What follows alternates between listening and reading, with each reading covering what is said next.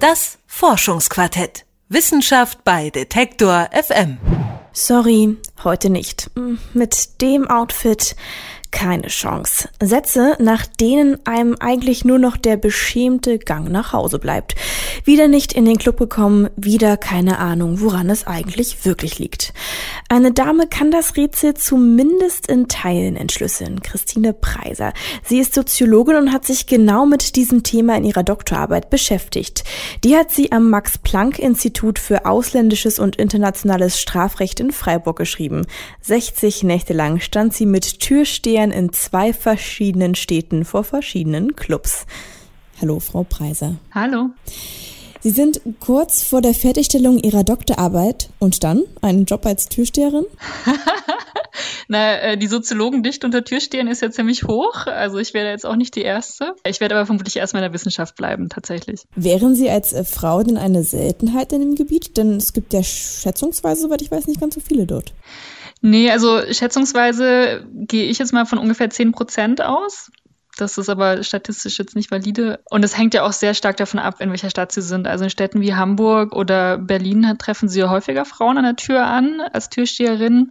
In vielen anderen Städten aber eher selten. Sie haben sich jetzt hier die Nächte mit Türstehern um die Ohren geschlagen. Wonach entscheidet denn nun so ein Türsteher, wer reinkommt und wer nicht? Naja, also ganz abschließend kann ich das Rätsel auch nicht lösen, weil natürlich das sehr stark von der Interaktion auch jeweils abhängt. Insgesamt ist natürlich schon so, dass es da ganz verschiedene Kriterien gibt. Das eine ist natürlich die Frage, kennt der Türsteher die Person? Wenn ja, im Guten, also als Stammgast zum Beispiel, als Freund des Hauses, als jemand, der irgendwie bisher ein angenehmer Gast war? Oder ist es jemand völlig Unbekanntes? Die haben es natürlich immer schwerer an der Tür, wenn der Türsteher sie so gar nicht kennt und die werden dann überprüft auf so diese ganzen klassischen Kriterien, wie zum Beispiel, wer ist schon da, wer kommt noch, welche Veranstaltung ist es, wer passt dazu, was für ein Style ist es, aber natürlich auch so Verhaltenskriterien wie zum Beispiel, also wie betrunken ist schon jemand, aber auch wie sehr lässt sich jemand auch durch diese Situation, das ist ja auch ein kleiner Stresstest irgendwie an der Tür, dieses Warten und das in Frage gestellt werden, wie lässt sich da jemand aus der Ruhe bringen, weil man eben davon ausgeht, dass sozusagen schon sich so ein bisschen durch die Art, wie Leute sich in der Tür benehmen, sich ja auch zeigt, wie die sich potenziell halt unter Stresssituationen ja auch im Club drin benehmen. Und die gibt's ja immer wieder. Also, dass man angerempelt wird, dass man in der Bar warten muss, dass irgendwas nicht so läuft, wie man sich das vorgestellt hat. Und wenn natürlich jemand an der Tür da schon aggressiv auftritt, äh, Türsteher eher davon ausgehen, dass der es im Club auch macht. Was sind denn so absolute No-Gos, wenn man vor der Tür steht und rein will? absolutes No-Go ist, ein Türsteher zu sagen, er soll mal wieder runterkommen. Zum Beispiel. Das geht immer schief. Sehr fordernd aufzutreten, sehr aggressiv aufzutreten oder auch sehr herablassend aufzutreten, weil das was ist, auf das Türsteher sehr empfindlich reagieren. Welche Methoden nutzen denn dann die Türsteher, wenn sie Leute ja abwehren, die nicht reinkommen sollen? Das ist ja immer so ein sehr heikler Moment. Also es geht ja schon auch ein Stückchen darum, Ärger vom Club fernzuhalten, also im, im Sinne auch von so einem Sicherheitsgedanken. Und natürlich gerade dieses Abweisen ist sehr anfällig für Stress und für Ärger. Und deswegen versuchen Türsteher nach Möglichkeiten da Techniken anzuwenden, die eben nicht persönlich sind. Der Klassiker ist ja dieses viel beschriebene, äh, nicht mit den Schuhen, weil meistens geht es ja nicht um die Schuhe, aber es ist halt ein benennbarer Grund. Oft wird es aber tatsächlich vor Ort so gemacht, dass man zum Beispiel sagt, so, hey, heute Abend nicht, kommt wann anders wieder oder kommt später nochmal, jetzt passt gerade nicht. Dass man sagt, zum Beispiel, ihr habt keine Ausweise dabei, wir können euch leider nur mit Ausweisen reinlassen. Dass man sagt so, nee, in der Konstellation zum Beispiel nicht. Also alles Dinge, die jetzt außerhalb der eigenen Person liegen und wo klar ist, das ist jetzt keine persönliche Sache, nichts Individuelles, sondern einfach was Objektiveres.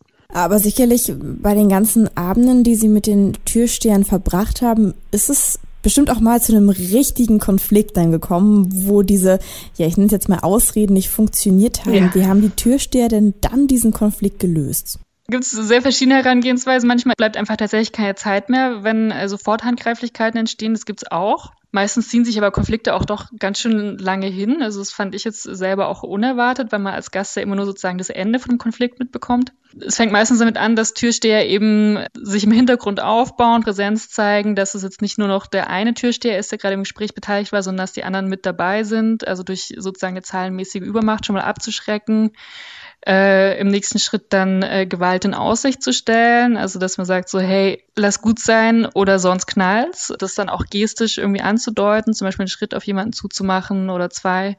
Und wenn gar nichts mehr hilft, tatsächlich dann körperlichem Zwang vorzugehen, was ja auch durch das Hausrecht abgedeckt ist. Das vergessen viele. Und in ganz, ganz, ganz seltenen Fällen, wenn wirklich Leute immer wieder kommen, was es durchaus auch gibt, wird ganz selten mal die Polizei eingeschaltet, um tatsächlich auch einen Platzverweis auszusprechen. Sie haben jetzt ganz viele Türsteher begleitet für Ihre ja, Doktorarbeit. Wie kann ich mir das jetzt vorstellen? Also Sie haben jetzt schon ganz viel erzählt, aber wie ist denn das abgelaufen? Standen Sie einfach vor dem Club und haben beobachtet? Waren Sie selbst Türsteherin an den Abenden oder wie lief das Ganze ab? Nee, ich hatte die komfortable Rolle, dass ich tatsächlich als Forscherin mit dabei war. Also die Türsteher, die kannten mich dann, die wussten, wer ich bin, was ich so mache. Aber ich habe mich einfach angezogen äh, wie Türsteher, mich mit dazugestellt und habe vor Ort wenige bis gar keine Notizen gemacht, sondern tatsächlich geguckt, geguckt, geguckt. Zu Hause dann endlose Protokolle drüber geschrieben und die ausgewertet.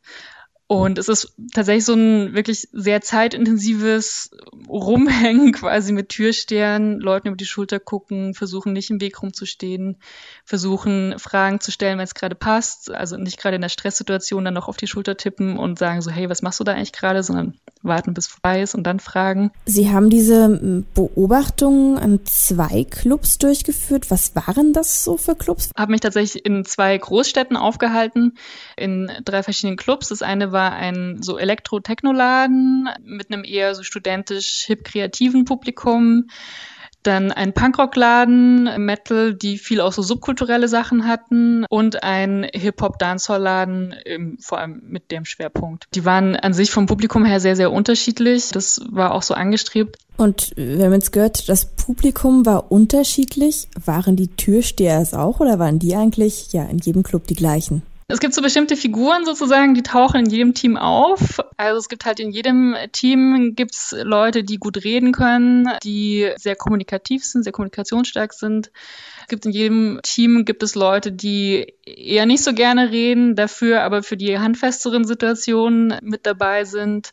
Es gibt in jedem Team jemand, der nicht verlässlich ist, über den sich die anderen ärgern. Es gibt auch in jedem Team jemand, der sagen wir mal, ein Problem mit Rassismus hat. Die gibt es in jedem Team und ein gutes Team besteht darin, dass die sich so gegenseitig ausbalancieren und sich auch gut kennen und sich gegenseitig zur Seite stehen. Das klappt mal mehr, mal weniger gut, ja. Sie haben jetzt ja schon so ein bisschen die verschiedenen Charakteristika angesprochen. Und es gibt ja aber auch das Klischee, was leider vorherrscht, dass man sagt, oder dass viele sagen, ja, Türsteher, das sind eigentlich nur die Muskelprotze, die dumm sind. Hat sich das bestätigt oder wer wird denn Türsteher Ihrer Beobachtung nach? Wie gesagt, also die Soziologendichte unter Türstehern ist ja ziemlich hoch. Und sonst war es tatsächlich auch so, dass die Bandbreite extrem hoch war. Es hat mich auch selber überrascht. Also von keine abgeschlossene Ausbildung bis hin zu Universitätsabschluss ist alles dabei. Von Familienständen, ethnische Zugehörigkeit, altersmäßig zwischen 20 bis Ende 40. Also war das eigentlich ziemlich breit gefächert. Türsteher wird vor allem, wer eigentlich schon andere Türsteher kennt und dann angesprochen wird, mal einspringt, wenn, wenn jemand ausfällt, sich dann bewährt sozusagen an der Tür und dann längerfristiger mit dabei ist. Und natürlich gibt's auch den tätowierten Muskelbots. Das ist aber nur ein winziger Teil äh, der empirischen Realität. Klingt also alles sehr differenziert, sehr unterschiedlich. Gibt es trotzdem irgendwas, wo Sie jetzt sagen, das muss jeder Türsteher mitbringen, egal ja welchen Bildungshintergrund er hat oder wo er herkommt? Letzten Endes sind es eigentlich zwei Fähigkeiten. Also das eine ist Kommunikationsstärke. Das sollte eigentlich jeder mitbringen. Das heißt noch lange nicht, dass jeder sozusagen Mann der großen Worte ist, aber zu wissen, wann man welche Worte einsetzt, ist das eine, weil viel eben auch über Kommunikation läuft, über das Deeskalieren läuft. Und das zweite ist dann schon zu wissen und auch bereit zu sein, im richtigen Moment auch sich körperlich durchzusetzen. Also das ist natürlich auch das Klischee von marodierenden Schlägerbanden im Nachtleben, aber das stimmt so natürlich nicht. Aber es ist schon auch Teil der Tätigkeit, dass man bereit ist, im Zweifelsfall den eigenen Körper einzusetzen. Sie haben jetzt zu diesem Thema auch ziemlich viele Vorträge gehalten, zum Beispiel unter dem Titel Nachtschicht als Türsteher arbeiten im Vergnügen. Mhm. Aber sind es jetzt nur die Clubgänger, die Vergnügen haben, die Spaß haben oder mögen die Türsteher ihren Job eigentlich auch ziemlich gerne? Prinzipiell sind schon sehr viele, die auch recht lange dabei sind und das hängt schon auch damit zusammen, dass sie auch eine große Freude haben an ihrer Tätigkeit. Also dass es eine Tätigkeit ist, die sehr viel mit Menschen verbunden ist, die auch sehr positive Aspekte, also dass man sich für Leute auch einsetzt, dass man äh, Leute beschützt, dass man auf Leute aufpasst, dass man irgendwie guckt, dass Leute eben tatsächlich in Ruhe einen schönen Abend verbringen können. Und wenn man ein funktionierendes Team hat, ist das schon auch was Besonderes. Also es ist eine besondere Art von Rückhalt, es ist eine besondere Art von Austausch. Und das ist was, was viele schon auch dabei bleiben lässt, auch über viele Jahre. Und äh, abschließend meine Frage noch, nach all den Nächten vor den Clubs und mit den Türstehern, hat sich Ihre Sicht jetzt ja auf Türsteher und die Clubszene irgendwie verändert? Das eine ist, äh, ich habe jetzt das Problem, dass Türsteher auch haben, nämlich dass man beim Ausgehen eigentlich nie so ganz so ein Radar abschalten kann und immer so ein bisschen nach Ärger Ausschau hält und erstmal auch so alles scannt und guckt, ob auch alle zufrieden und glücklich sind äh, und wenn nicht, sich überlegt, was mache ich jetzt damit. Und das andere ist, dass ich für mich gemerkt habe, dass egal wie Türsteher nach außen hin auftreten, sozusagen, also auch wenn es der, der große, tätowierte, muskelbepackte Klischee-Türsteher ist, wenn man hingeht und sagt so, hey, ich habe ein Problem, ich fühle mich unwohl, dass es tatsächlich ernst genommen wird. Und das hatte ich vor meiner Doktorarbeit, hatte ich da viel größere Hemmungen, auch hinzugehen und zum Beispiel gerade als Frau auch zu sagen, so, mh, hm, ich fühle mich da bedrängt oder es ist mir irgendwie eigentlich zu viel weil ich dachte, es wird nicht ernst genommen, aber ich war sehr positiv überrascht, wie ernst es genommen wird und dass einem tatsächlich dann auch zur Seite gestanden wird. 60 Nächte lungerte die Soziologin Christine Preiser vor verschiedenen Clubs rum. Doch das alles nur der Wissenschaft zuliebe. Für ihre Doktorarbeit hat sie erforscht, mit welchen Methoden Türsteher arbeiten. Und einen Einblick, den hat sie uns nun gegeben. Vielen Dank. Das Forschungsquartett. Wissenschaft bei Detektor FM.